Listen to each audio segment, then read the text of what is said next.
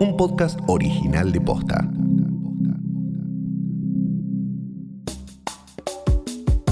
En el episodio de hoy te contamos quién es Larry Fink, el dueño de casi todo. Hoy es martes 14 de julio. Soy Martina Sotopose y esto pasó posta.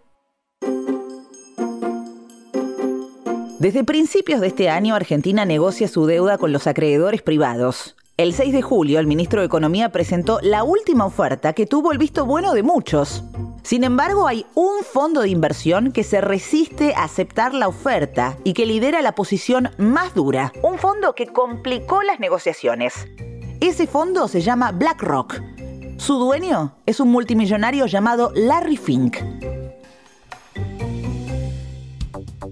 BlackRock maneja un capital de más de 7 billones de dólares, que es 15 veces lo que produce al año la economía argentina, o sea, 15 veces el PBI argentino. Él es Alejandro Berkovich, periodista especializado en economía. Y es un fondo específicamente denominado Index Fund, eh, o sea, un inversor pasivo. Lo que hacen los Index Funds es como jugar a todos los casilleros de, de una ruleta. Entonces, no se gana tanto como en un pleno, pero el riesgo también es menor que jugar a un pleno como hacen los, los fondos de inversión tradicionales. La estrategia financiera de BlackRock es tener múltiples acciones en todo el espectro de la economía. Transporte, energía, petróleo, comestibles, finanzas y muchas más. Tomemos como ejemplo el índice Standard Poor's 500 un listado que agrupa las 500 firmas más grandes de Estados Unidos, las 500 empresas mejor cotizadas en la Bolsa de Nueva York.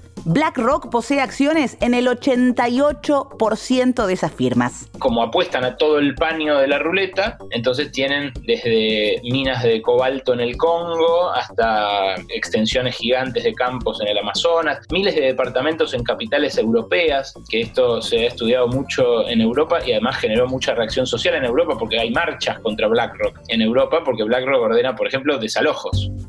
Gracias a esta diversificación, BlackRock tiene un gran poder de control sobre el mercado, pero además domina los rubros de manera transversal. Tiene posiciones relevantes en los directorios de los cinco gigantes del mercado químico.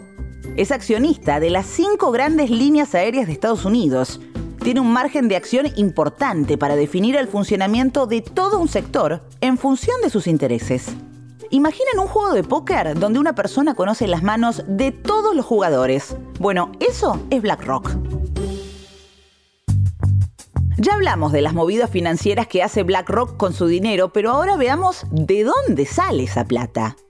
¿Quiénes son los que confían su dinero a estos fondos de bajo riesgo para su administración? Eh, ¿Y quién pone la plata en estos fondos? Bueno, por ejemplo, gente común de Estados Unidos que hace un fondo de retiro, un fondo de jubilación, y se lo confía a BlackRock o a Vanguard o a State Street. Entonces, en el primer mundo hay un montón de gente cuya jubilación depende de que estos grandes fondos sigan ganando guita. Pero también eh, jeques árabes, magnates rusos, grandes eh, potentados eh, norteamericanos también. Warren Buffett, por ejemplo, ha puesto, ha puesto plata y ha elogiado mucho a, los, a los fondos índice. Dato random.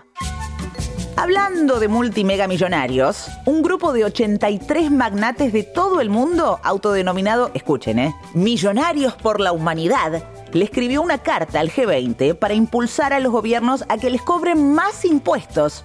Sí, escuchaste bien, en la carta plantean que ellos no son los que atienden enfermos en terapia intensiva, ni manejan ambulancias, ni distribuyen comida, pero son gente que tiene dinero que se necesita para que el mundo se recupere de la crisis y que se sienten en deuda con quienes realizan trabajos esenciales y están mal pagos.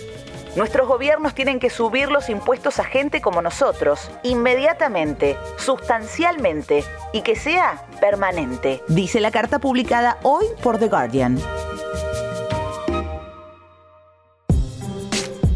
Pero, ¿cómo llegó este fondo a tener una posición dominante en tan solo 30 años de existencia? La respuesta está en la crisis financiera de 2008. BlackRock, al igual que el resto de los index funds o inversores pasivos, fue uno de los grandes ganadores de esta crisis. en 2008 los index funds ganaban guita. Eso es lo que hizo que estos fondos, los fondos que muchos llaman fondos zombies o fondos pasivos, se convirtieran en un boom los fondos pasivos más grandes, que son BlackRock, Vanguard, State Street eh, Inc., Fidelity, desde la crisis de 2008 duplicaron sus activos. Juntos, estos cuatro principales fondos pasivos administran 16 mil millones y medio de dólares. En perspectiva, unas 37 veces el PBI argentino. Ese incentivo, ese, ese boom, es el que funcionó como trampolín para tipos como Fink, digamos.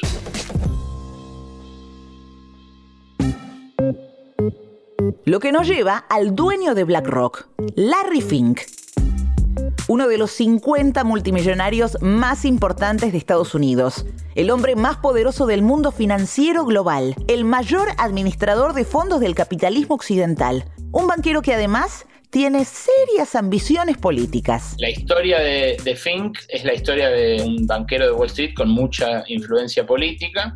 Larry Fink es demócrata quiere ser secretario del Tesoro, pudo haber sido secretario del Tesoro si ganaba Hillary Clinton en 2016 y puede ser secretario del Tesoro si gana en noviembre Joe Biden. Para construir su perfil político y formar parte del gobierno demócrata, Larry Fink se posiciona como un capitalista piola, una especie de magnate buena onda. Este año sorprendió con una carta donde predicaba acerca de la sostenibilidad ambiental de las empresas. Esto fue a principios de este año. Eh, habló incluso de un capitalismo más inclusivo, pero claro, después cuando le toca hablar de, dinero tiene que responder a los intereses de, de los cuotapartistas, de lo que le confiaron su dinero. Las inversiones de BlackRock son seguras y de bajo riesgo. Por eso necesitan ser extremadamente duros en sus negociaciones. Estos fondos buscan obtener hasta la última gota de rentabilidad de cada activo. Por eso son los más duros cuando van a desalojar a alguien en París, por eso son los más duros cuando van a negociar un contrato